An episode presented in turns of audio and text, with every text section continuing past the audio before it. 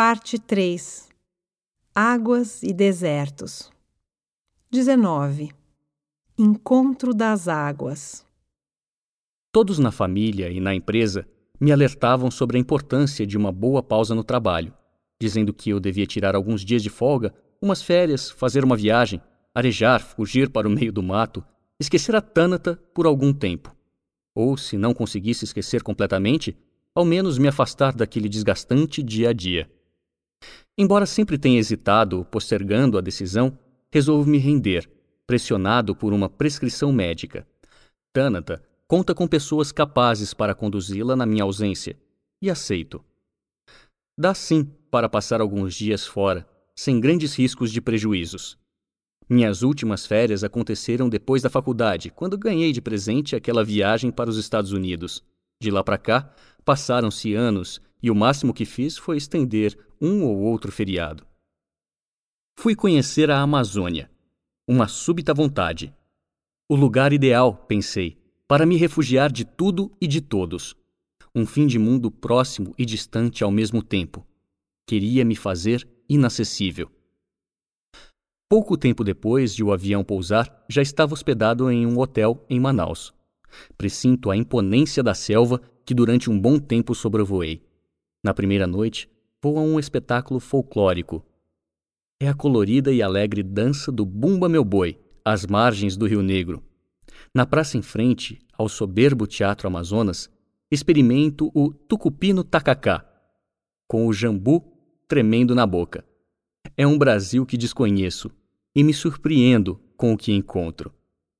A cidade tem um centro industrial e empresarial desenvolvido, com filiais de grandes organizações nacionais e multinacionais, mas é como um grande condomínio fechado, onde vicejam negócios que parecem estar à margem do mesmo Brasil das cercanias, o caboclo. Estão próximos, porém distantes. Meu destino era mesmo a selva, não a surpreendente área urbana.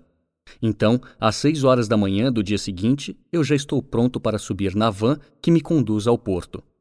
Sigo de barco, rumo ao outro lado do rio Solimões. Tudo que surge à minha frente é um espetáculo. Mexe com os sentidos. Como o encontro das águas, as do rio Solimões com as do Negro.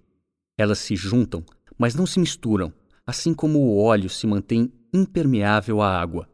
O negro tem esse nome com justa razão pois essa é a cor de suas águas, tão densas. Ele nasce na Bolívia e corre para a Venezuela. Arrasta os resíduos da exuberante vegetação da selva amazônica.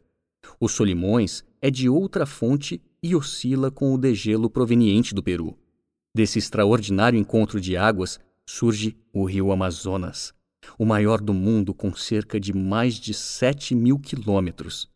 Diante de tamanha grandeza, penso no fato de que até os rios possuem características próprias, identidade e personalidade. Com suas águas doces, o Amazonas vai invadir até 150 quilômetros do Atlântico, empurrando as águas salgadas a longas distâncias, graças à força de seu fluxo. Mas o mar não deixa por menos. Volta, impondo seu poder furioso de maneira a provocar ondas de muitos metros de altura, capazes de abater Titanics, é a pororoca. Existe aí uma clara mensagem. Toda força impulsionadora gera outra restritiva de igual força e tamanho. Ao chegar ao outro lado do rio, sigo a bordo de um jipe por quilômetros ao longo da via transamazônica, na direção da floresta.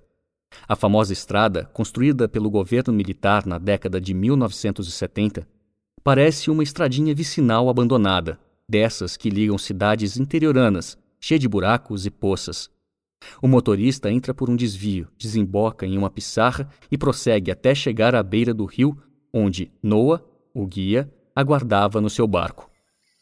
Adentramos por um egapó, por mais de uma hora de viagem, desviando das vitórias régias, dos arbustos e da vasta flora encoberta pelas águas. Seguimos igarapés adentro, driblando tudo que surge pelo caminho. O japiim sobrevoa, exibindo seu canto e os botos deslizam, enquanto o barco singra as águas reluzentes. Chegamos pelo rio Juma à habitação onde vou ficar.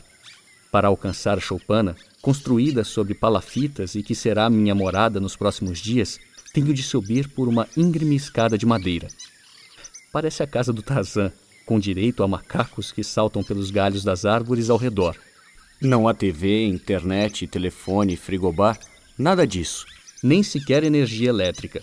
Somente a cama, o banheiro, a varanda de frente para o rio e a rede de balanço. Da selva, o agradável rumor dos pássaros, grilos e sapos. Há um tempo em que é preciso ir.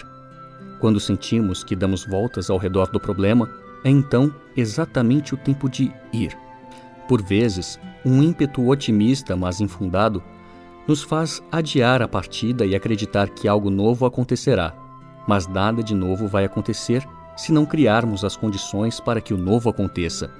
Por isso, é preciso ir, para não enfraquecer a mente, já meio zonza, para não endurecer o coração e para salvar a pele, que se desgasta de tanto dar voltas. Problemas são necessários, eles nos fazem crescer. Mas há quem viva o mesmo problema por toda uma vida.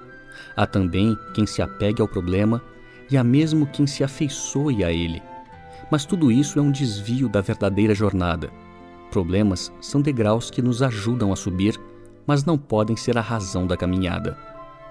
Depois do sonho que tive com meu pai, sinto-me diferente. Algo mudou em mim, mas não sei dar nome a essa mudança. Sinto que estou mais presente, mais atento ao mundo, ao meu redor.